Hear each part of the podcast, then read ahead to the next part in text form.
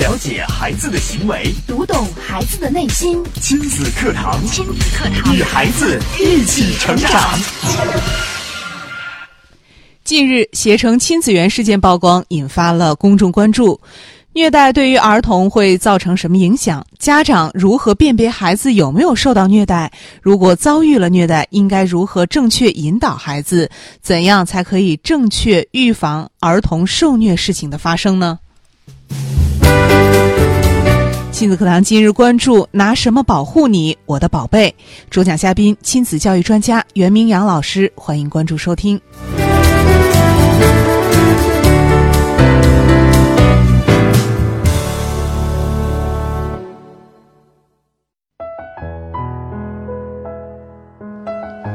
大家好，我是主持人潇潇。接下来我们有请今天的嘉宾袁明阳老师。明阳老师，你好。嗯，潇潇好，听众朋友大家好。今天我们要跟大家分享的这个事件，呃，最近也是吵得挺热闹的，很多对朋友特别的关注。是这就是携程亲子园的这个虐童事件。对，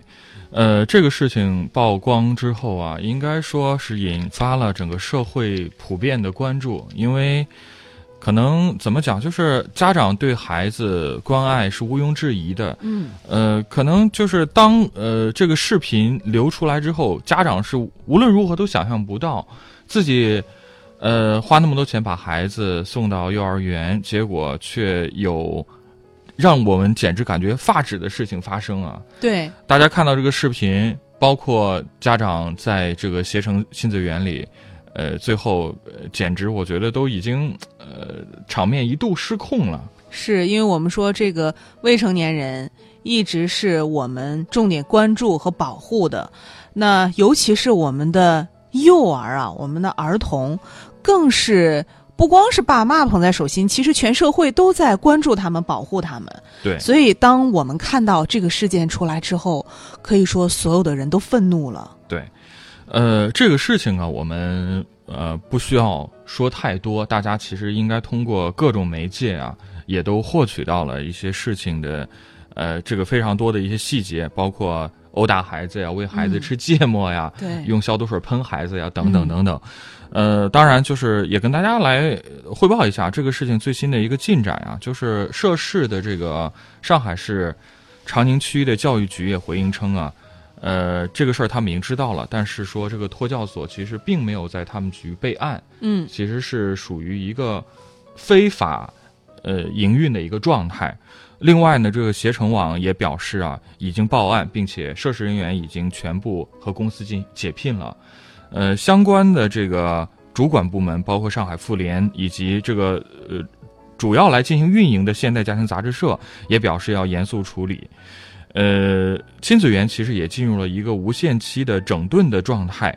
呃，警方呢也透露说，虐童事件中的三名涉案人现在也已经因为涉嫌虐待被监护看护人罪被依法刑事拘留了。呃，当然，我们相信啊，这个法律一定会给大家一个公正的裁决。我们在这儿在这儿不用过多的去说，或者说不不用过多的去谴责对，这些人，呃，他们的行为，因为我想公道自在人心。是，我想不管最后给他们的是什么样的这个惩处，对于在亲子园里面受到虐待的这些孩子们来说，他们身心受到的伤害都是无法弥补的。对我们今天是其实首先要着重跟大家来讲的就是，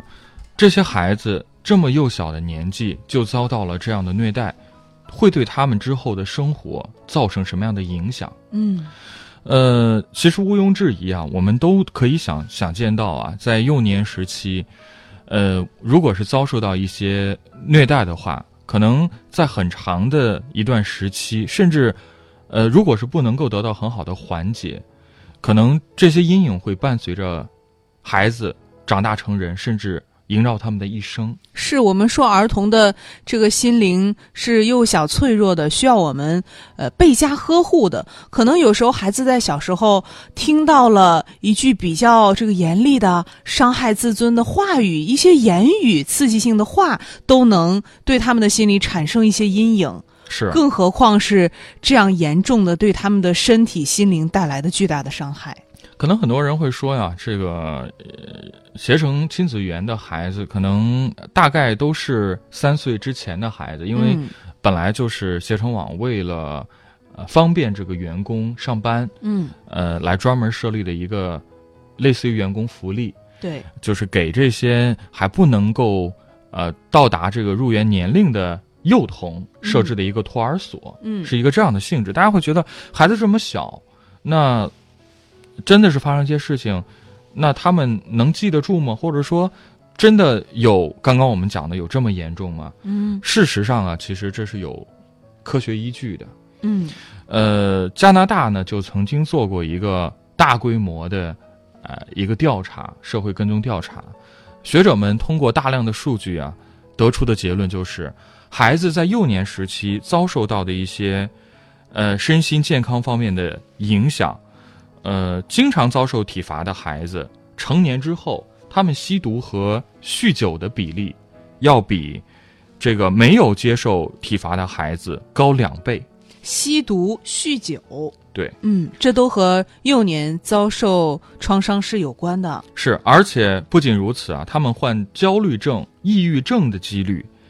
和具有这个反社会行为倾向的几率也是大大的增加。嗯，就是我们有可能有的朋友会认为，三岁之前的孩子有的时候可能他还没有记忆力，嗯，可能很多事情他记不住就忘了，会不会呃这个时候对他做一些事情是无所谓的呢？其实不是，其实真的不是这样。呃，我们说人的这个潜意识其实非常聪明，可能孩子在呃三岁之前呀、他没有这个意识的记忆，嗯但是潜意识里的很多东西都已经深深埋藏。嗯可能很多人在成年之后遇到了很多心理上的问题呀、啊障碍呀、性格上的一些缺陷呀、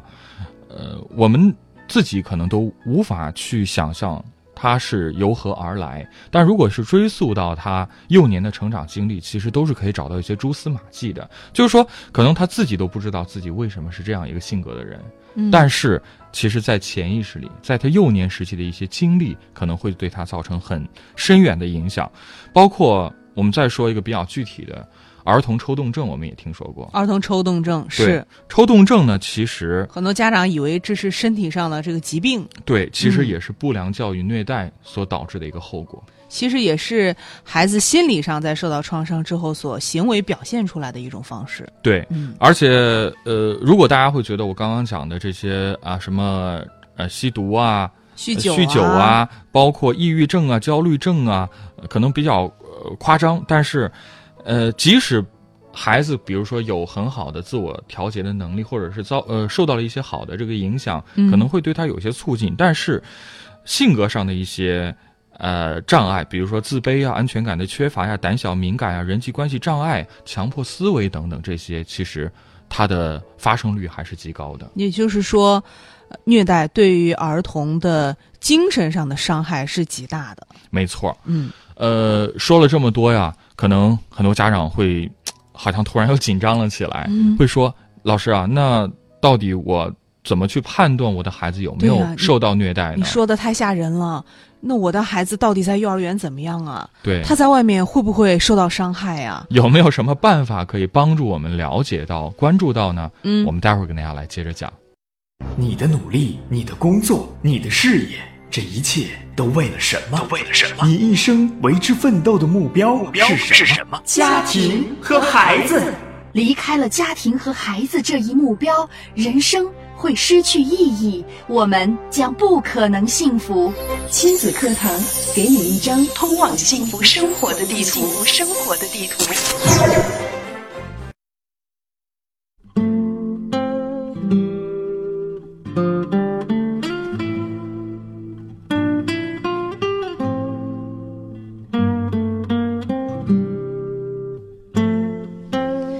欢迎大家继续收听亲子课堂节目。今天我们请到了亲子教育专家袁明阳老师来跟我们说一说。怎样保护孩子？我们也是由这个携程亲子园的事件啊，来引起大家的关注。刚刚我们说到了，虐待真的会对儿童，哪怕是很小的还不记事儿的这些孩子，都会造成精神上巨大的影响跟伤害。没错，嗯呃，当然我们讲这个事件呀、呃，并不是说想造成更多人的恐慌和焦虑。是我们今天节目还是要给大家一些比较具体的一些操作的方法。呃，网络上其实关于这个事情，我们看到有很多网友应该说是义愤填膺，嗯呃，包括在语言上啊，也有一些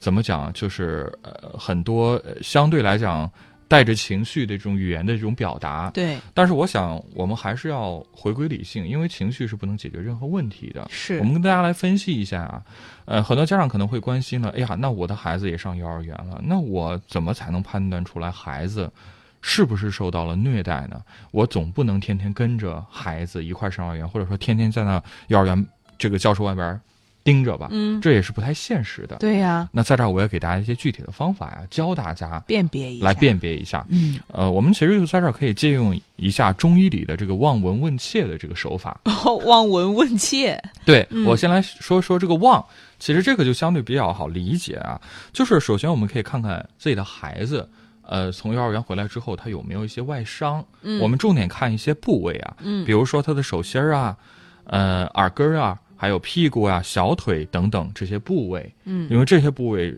是最容易可能会遭到一些体罚的。嗯，呃，大家可以去看一下。当然，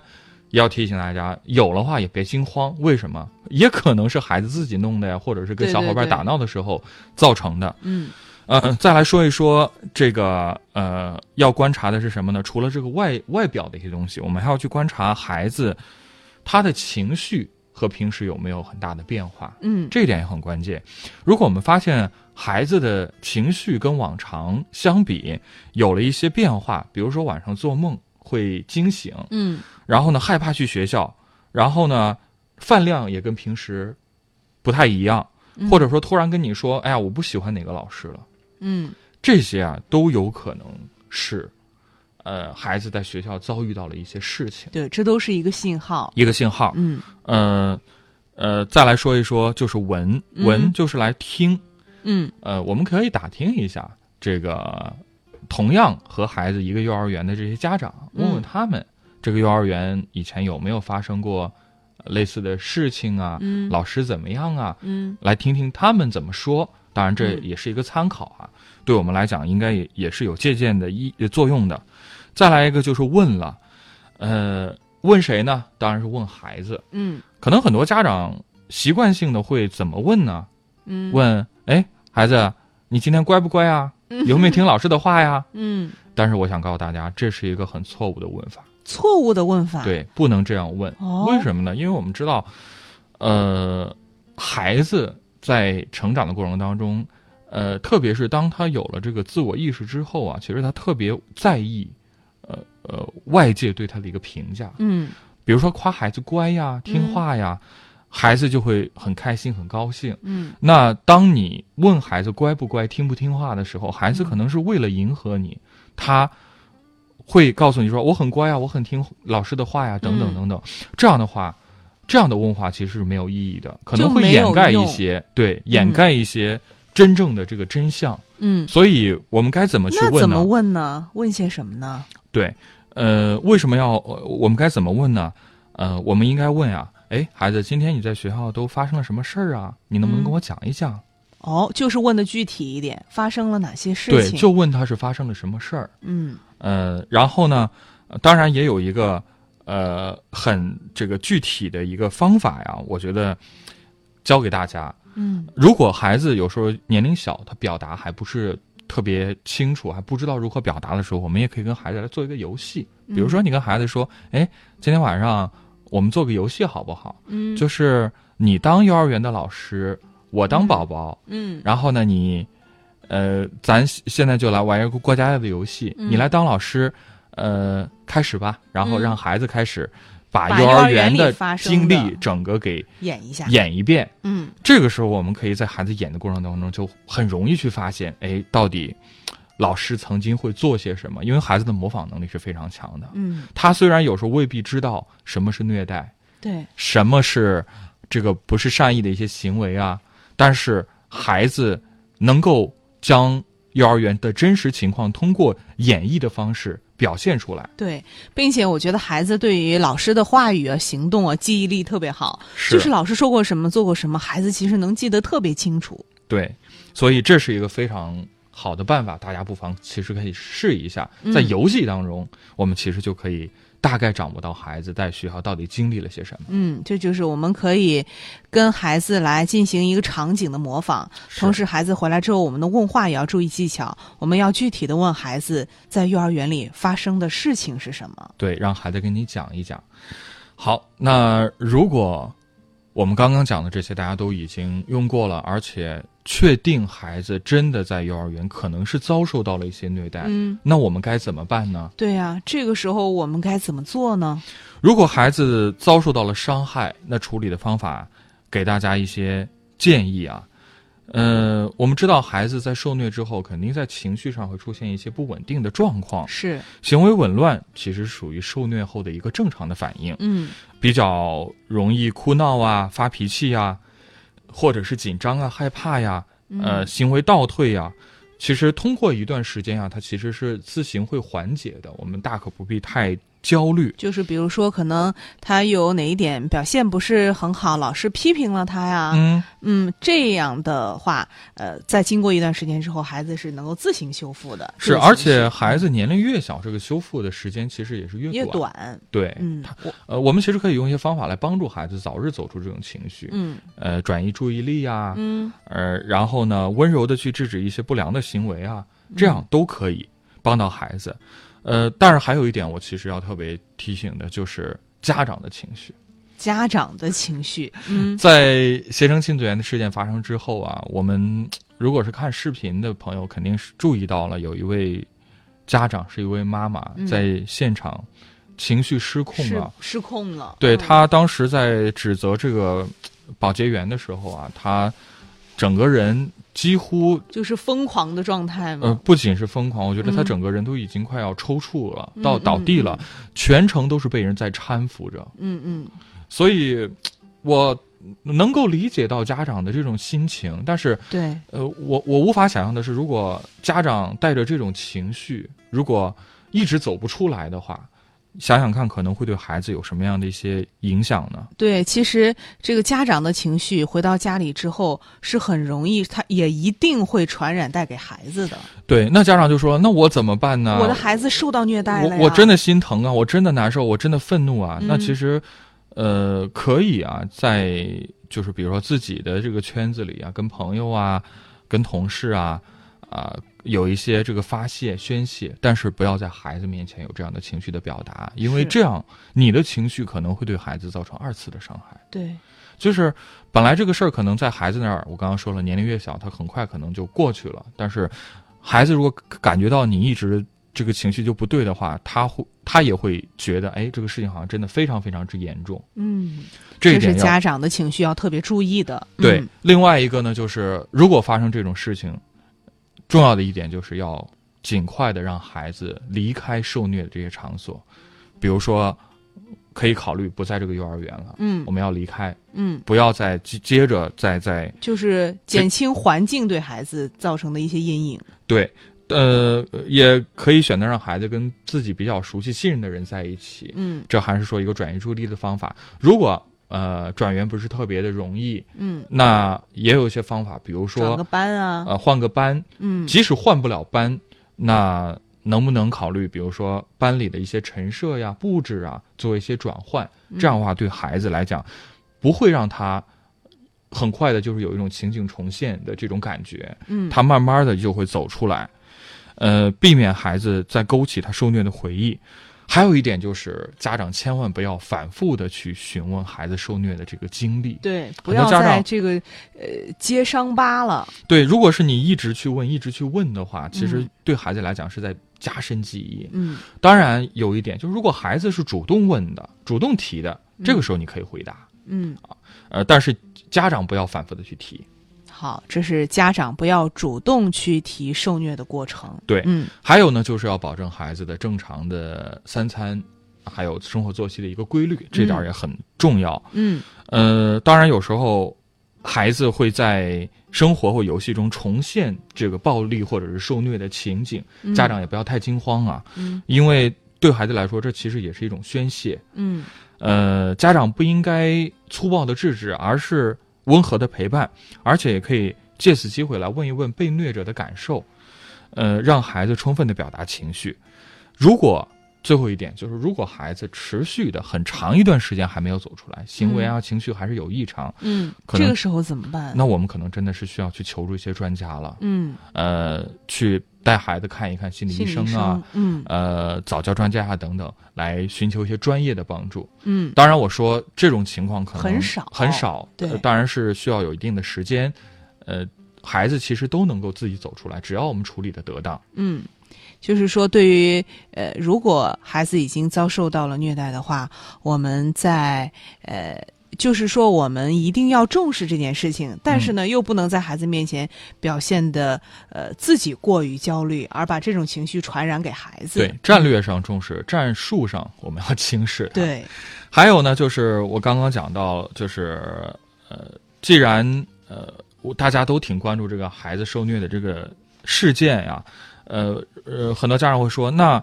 呃，可能现在我的孩子还没有遇到这种情况，那有没有什么一些方法可以呃预防这种事情发生呢？对我们说最好的就是让它不要发生，嗯不要发生。嗯呃，那在这儿给家长一些建议。首先，我还是讲这个上海呃携程亲子园这个事情啊。呃，首先啊，我觉得呃，这个亲子园的孩子都是三岁之前还没有到上幼儿园的年纪。对，我特别要在这儿跟大家讲的是，为什么说幼儿园要求必须满三岁才能入园？嗯其实这是有科学的依据的。嗯孩子的成长规律就是如此，零到三岁是关键的，呃，孩子关键的成长期，对，需要家长更多的高质量的陪伴，建嗯立好依恋关系。呃，这个事件当中，嗯，企业的员工为了早点去上班，嗯企业为了让员工能够放心，呃，推出了这样的一些措施，给孩子一个托管。当然，出发点是好的，但是实际上，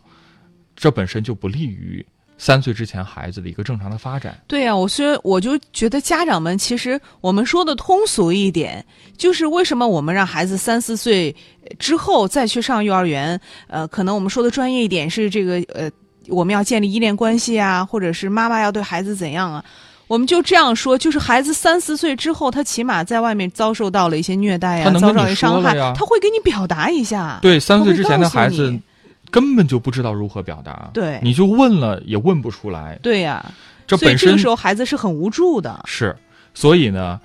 首先我觉得家长是还是要去理清楚，千万不要说图省事啊，把嗯责任推卸出去，因为很多事情不是说你花钱就能去解决的事情。对，呃，孩子需要你陪伴的时候，我觉得家长还是要去负起责任的。是，呃，还有呢，就是在选择幼儿园的时候，家长还是要擦亮眼睛。呃，拒绝那些没有爱心的人去照料孩子。我刚刚其实上一呃上一节也提到了，在选择的时候，呃，家长还是要提前去多了解、多观察。起码我们要选择一家正规的、有资质的、有备案的、手续都齐全的幼儿园。很多家长会觉得，呃那我就，嗯，我我有钱呀，我花钱，我给孩子上最好的，但并不是说，啊、交的钱越多，他的师资力量就一定好，质量就高。收费贵的老师也不敢保证一定有爱心。对，这不是划等号的，是所以我们家长要知道重点在哪里。另外一个呢，就是，呃，还有一个很关键的，就是我刚刚也提到了，家长要有一颗，呃，平和稳定的心，情绪一定要好。这个不只是对家长说，对老师也是如此，幼儿园的老师也是如此。嗯，就是有些时候呢，可能我们真的只是因为自己的情绪的一种宣泄，对孩子指责呀，或者推一下呀、打一下呀，我们觉得好像没什么大不了。但实际上，如果我们能控制好自己的情绪，呃，不用这种方式去宣泄自己的情绪，也不会去对孩子造成任何的伤害。呃，虽然携程亲子园的事件让我们觉得嘖非常气愤，但是实际生活当中，刚刚我跟小小也在聊，其实生活中有这种事情，怎么讲，挺常见的。这不是这个亲子园的事件，绝对不是第一次了。对亲子园这种事儿，可能它本身是很恶劣了，是，但是你说难道幼儿园里就从来没有出现过说老师给孩子发脾气呀，嗯或者是推孩子一下呀，嗯，甚至说一些冷暴力啊等等，嗯这些没有吗？太常见了。很常见。嗯那就需要我们的家长和老师，真的首先要做一个能够管理好自己情绪的人，是不要把自己的情绪撒在孩子身上，因为这些